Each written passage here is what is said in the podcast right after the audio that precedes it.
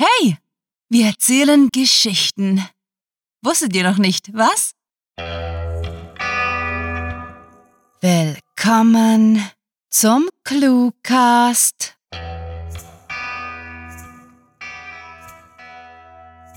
Wir, wir haben Rechte, Literaturrechte. Und heute wollen wir alle gemeinsam auf die Straße gehen, um für Hashtag mehr Cluewriting für alle zu demonstrieren. Ihr könnt unseren Kurs unterstützen, indem ihr auf Patreon geht und ein Zeichen setzt, das niemand so leicht vergessen wird. Zuerst schreien wir aber durch unser Megafon. Was wollen wir? Viel Spaß mit der Kurzgeschichte.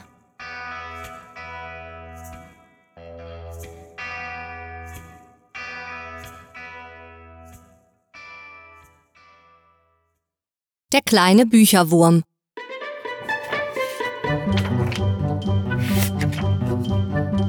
Es war einmal vor langer Zeit ein kleiner Bücherwurm. Die meiste seiner freien Zeit verbrachte er in dem großen Wandschrank in seinem Bücherwurm-Kinderzimmer, wo er Tag ein, Tag aus alle Bücher verschlang, die er finden konnte. Doch er knabberte sich nicht etwa durch, nein, er gab sich wirklich Mühe, dass die Bücher schön blieben und er keine Spuren an ihnen hinterließ, denn er war anders als die anderen Bücherwürmer. Er konnte lesen. Und genau darum versteckte er sich auch im Schrank, wenn er seine Bücher las. Denn irgendwie musste er seine geliebten Werke ja vor seiner gefräßigen Familie verstecken. Und sie wollten ihm nicht etwa nur seine Bücher wegessen. Nein, sie schimpften auch immer mit ihm, denn kein guter Bücherwurm liest seine Nahrung und isst dann bloß noch Klatschmagazine, weil es ihm um diese am wenigsten schade ist.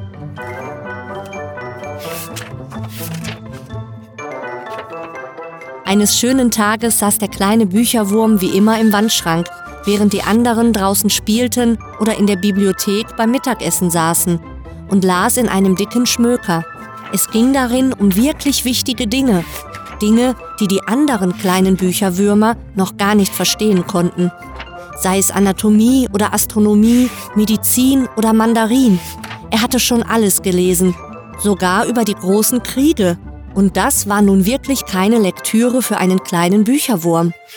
Doch auch wenn die Eltern seiner Schulkameraden diesen solche Bücher sogar zum Essen verboten, weil sie viel zu schwere Kost sein sollen, las der kleine Bücherwurm munter weiter, einverleibte jedes einzelne Wort so, als wäre es sein letztes. Sollten doch die anderen Zivilisten an ihren Büchern knabbern, er wusste es besser. Ja, Zivilist war eines der schönsten Wörter, das er letzthin gelernt hatte. Er hatte mehrere Freunde gefragt, natürlich ohne seine Lektüre zu erwähnen, und offenbar bedeutete das Wort wohl so viel wie ein Bücherwurm, der nicht seinen Artgenossen diente. So ganz verstand das der Kleine noch nicht, doch als er aus dem schmalen Spalt des Wandschranks linste, um zu sehen, ob seine Eltern ihn wieder suchten, fragte er sich, wenn aber Zivilisten nicht den Bücherwürmern dienen, bin ich dann einer oder sind es die anderen, weil sie ständig Wörter auffressen? Er konnte nichts erkennen. Sein Zimmer schien leer zu sein. Bloß der Fiebermesser, dank dem er hatte zu Hause bleiben dürfen, lag noch auf dem Bett. Zufrieden wandte er sich wieder dem Buch zu, das er gerade am Lesen war. Es war einer dieser altriechenden Bände, mit denen sich der Bücherwurm ganze Tage beschäftigen konnte. Der Einband wirkte schon ziemlich abgegriffen, so als hätte der Vorbesitzer des Buches viele Stunden mit ihm verbracht. Und darauf stand in großen Lettern geschrieben Lexikon der Biologie.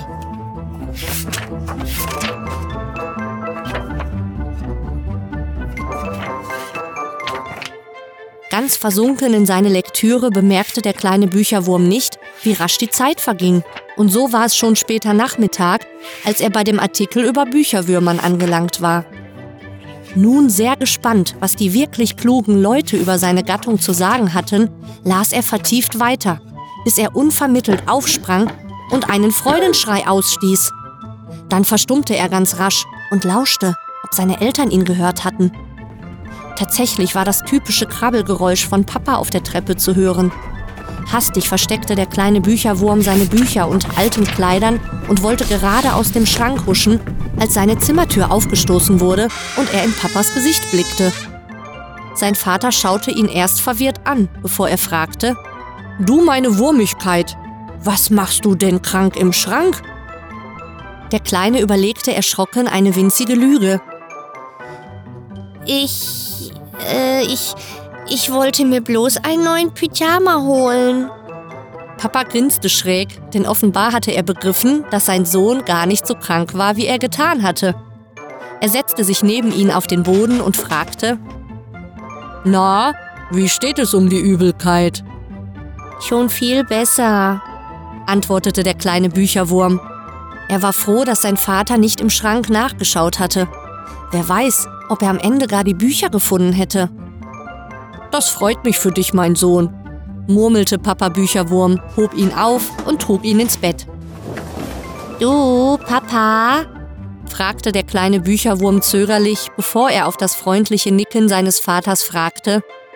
Wusstest du eigentlich, dass wir gar keine Würmer sind, sondern zur Gattung der Säugetiere gehören?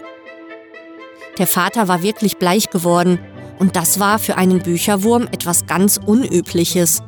Für einige Zeit herrschte Schweigen. Dann erklärte er ruhig und bestimmt, es ist besser, wenn du glaubst, dass wir Würmer sind. Aber wir sind keine Würmer, wandte der kleine Bücherwurm schüchtern ein. Ich weiß, mein Sohn, antwortete er nachdenklich, bevor er ganz nett fragte, Du hast wieder im Wandschrank gelesen, nicht wahr? Hm, machte der kleine Bücherwurm und hatte nun wirklich Angst, dass er bestraft werden würde. Doch sein Vater seufzte bloß und schien angestrengt nachzudenken und sprach schließlich Du verstehst schon vieles, und vielleicht ist es an der Zeit, dass du ein kleines Geheimnis erfährst. Du musst mir aber versprechen, dass du das nie jemandem erzählen wirst. Es ist nämlich ein gefährliches Geheimnis. Der kleine Bücherwurm nickte und rückte näher zu seinem Vater, um der nun verschwörerisch gesenkten Stimme zu lauschen. Du weißt ja schon lange, wer der Großwurm ist, unser Anführer. Er will, dass wir alle glauben, wir seien Würmer und dass wir die Bücher essen, statt sie zu lesen. Wieso denn? fragte der kleine Bücherwurm. Das, das verstehe ich nicht. Ganz einfach, erklärte sein Vater weil Würmer sich verkriechen und unter dem Boden verstecken. Sie sind zu sehr damit beschäftigt, Tunnel zu bohren, um sich gegen ihren Anführer zu erheben. Und wenn wir alle Bücher aufgegessen haben, können wir nicht mehr nachlesen, was wir in Wahrheit sind. Das ist ja unglaublich! rief der kleine Bücherwurm aus, wurde aber gleich wieder leiser und murmelte, dann bin ich ja gar nicht so anders als die anderen Zivilisten. Nein, du bist der perfekte Vertreter deiner Art, sagte Papa Bücherwurm überzeugt, doch wegen dem etwas unpassenden Wort leicht grinsend. Und wenn der Tag kommen wird, an dem wir unseren Anführer stürzen, dann wirst du der perfekte Nachfolger sein, weil du so viel liest. Du wirst genau wissen, was es wirklich bedeutet, eine Leseratte zu sein. Die kleine Leseratte dachte nach. Ja, Jetzt verstand er, warum er sich nie so richtig wie ein Bücherwurm gefühlt hatte. Doch er hatte noch ganz viel Lektüre vor sich, bevor er bereit war, sich dem Diskurs seines Lebens zu stellen.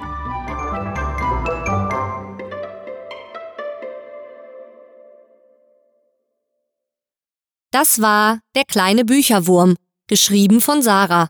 Für euch gelesen hat Annika Gammerath. Diese Kurzgeschichte spielte am vorgegebenen Setting Wandschrank und beinhaltete die Clues Bücherwurm, Zivilist, Fiebermesser, Übelkeit und Freudenschrei.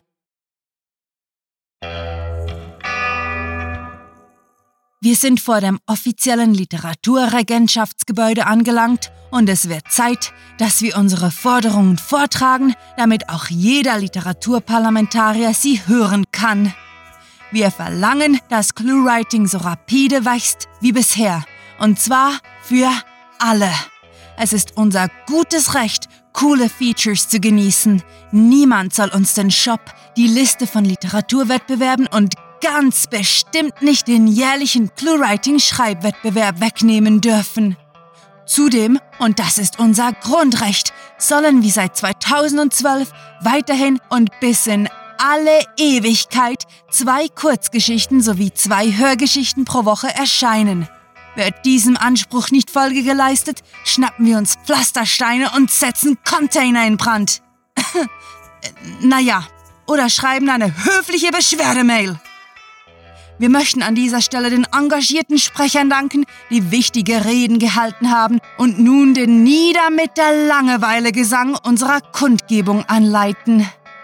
Besucht diese Helden des Cluecast auch auf ihren Seiten und vergesst nicht, dem Echo ihrer Stimmen zu folgen. Hallo, liebe Hörer. Mein Name ist Annika Gammerath. Ich hoffe, die Geschichte hat euch gefallen. Wenn ihr mehr über mich oder meine Arbeit als Sprecherin erfahren möchtet, besucht mich auf meiner Homepage www.annika-gammerath-sprecherin.de. Wie alle Aktivisten von links bis rechts sind wir sozial bestens vernetzt. Auf Twitter sagen wir euch in Echtzeit, wo ihr eure Banner und Transparente hochhalten müsst. Auf Facebook könnt ihr unsere Darbietungen liken und auf Instagram gibt es unzählige Bilder der Aktionen von ClueWriting. Unterstützt unser Movement für mehr Literatur und werdet bequem sitzend auf der Couch zum Hashtag-Aktivisten. Den wahren Helden der Neuzeit. Soeben erfahren wir, dass die Literaturregierung all unseren Forderungen Folge leistet, da sie selbst Fans von ClueWriting sind. Hm, das war ja leicht. Wir müssen nicht mal unsere Literatur Lives Matter Hashtag Schilder auspacken. Na dann, gehen wir friedlich nach Hause zum Lesen und Hören von ClueWriting und dem Cluecast. Mit Fantastisch stiliardischem Dank fürs Zuhören und den revolutionärsten Wünschen. Eure Cluecaster.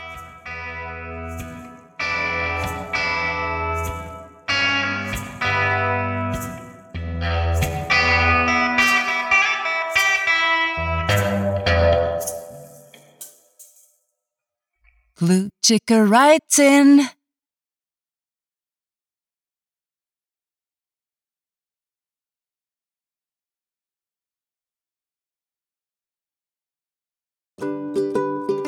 Und ganz bestimmt nicht den jährlichen.